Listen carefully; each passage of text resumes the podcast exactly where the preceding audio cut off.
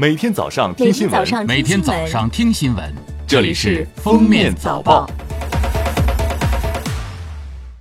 各位听友，早上好！今天是二零一九年十二月十三号，星期五，欢迎大家收听今天的《封面早报》。来看今日要闻：十二月十二号，交通运输部召开取消高速公路省界收费站专题新闻发布会。取消高速公路省界收费站工程建设已进入收尾阶段。交通运输部新闻发言人孙文健表示，十二月二十号前将全面完成联调联试各项工作，年底前基本具备取消全国高速公路省界收费站条件。据悉，截至十二月十号，全国 ETC 客户累计达到一亿八千五百四十五点九九万，完成了发行总任务的百分之九十七点一七。交通运输部新闻发言人孙文健十二号表示，省界收费站取消后，在出入口收费站仍将保留少量的人工收费车道，因此没有安装 ETC 的车辆可以继续采用在入口收费站停车领卡、出口收费站停车交卡交费的方式行驶高速公路。但这些车辆一是通行效率会偏低，因为在车流量大的出入口收费站可能经常发生排队现象。二是无法享受通行费打折优惠。记者十二号从中国国家航天局探月与航天工程中心获悉，玉兔二号月球车成为在月面工作时间最长的月球车。此前该记录由前苏联的月球车一号保持。月球车一号是世界上第一台无人驾驶的月球车。一九七零年十一月十七号在月球表面软着陆，累计运行三百二十一天。玉兔二号月球车于二零一九年一月三号登陆月球背面，截至目前累计行驶三百四十五点零五九米。中美经贸磋商最新进展如何？世贸组织争端解决机制停摆，商务部将有何回应？十二月十二号，商务部召开例行新闻发布会，商务部新闻发言人高峰称。目前，国务院关税税则委员会正在根据相关企业的申请，有序开展大豆、猪肉等商品加征关税排除工作。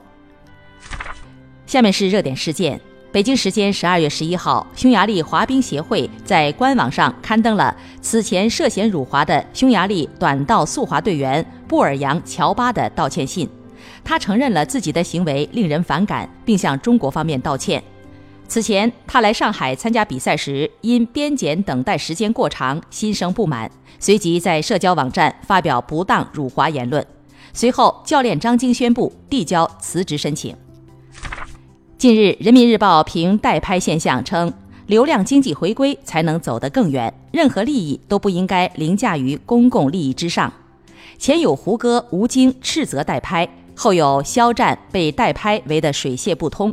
有买家就有卖家，应该从源头上进行解决，维护公共秩序。任何时候，小团体的利益也不应该以违背公共秩序为代价。饭圈买卖应该以理性为主。日前，北京市高级人民法院就无印良品侵犯商标权纠纷案作出终审判决。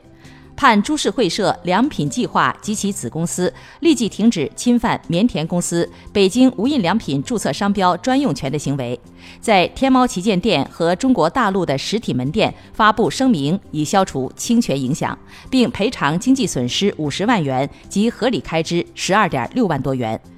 法律业界人士认为，日本无印良品在进入中国之前没能提前布局注册商标，导致中国的无印良品商标在部分商品类别中被抢注。秋招季的尾声，有很多同学还在着急时，华中科技大学学生左鹏飞由于面试表现优异，被推荐给华为天才少年项目，收到了年薪两百万元的 offer。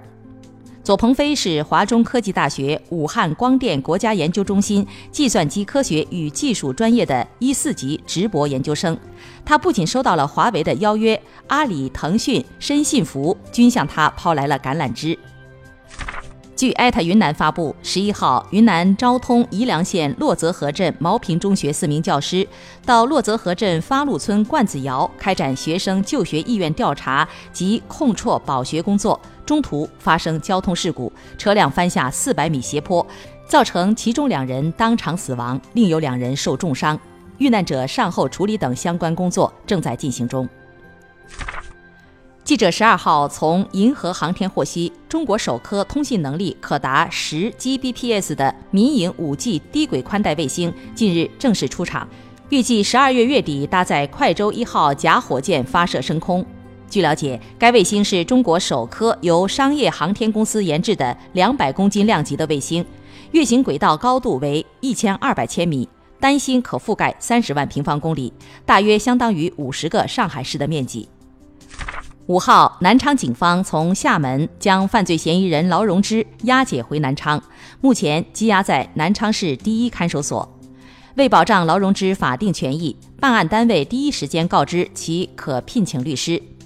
十二月十一号，劳荣枝分别以口头和书面形式向公安机关提出拒绝亲属与南昌警方接触，希望家属摆脱阴影，拒绝家人为其聘请律师，同时向政府申请法律援助。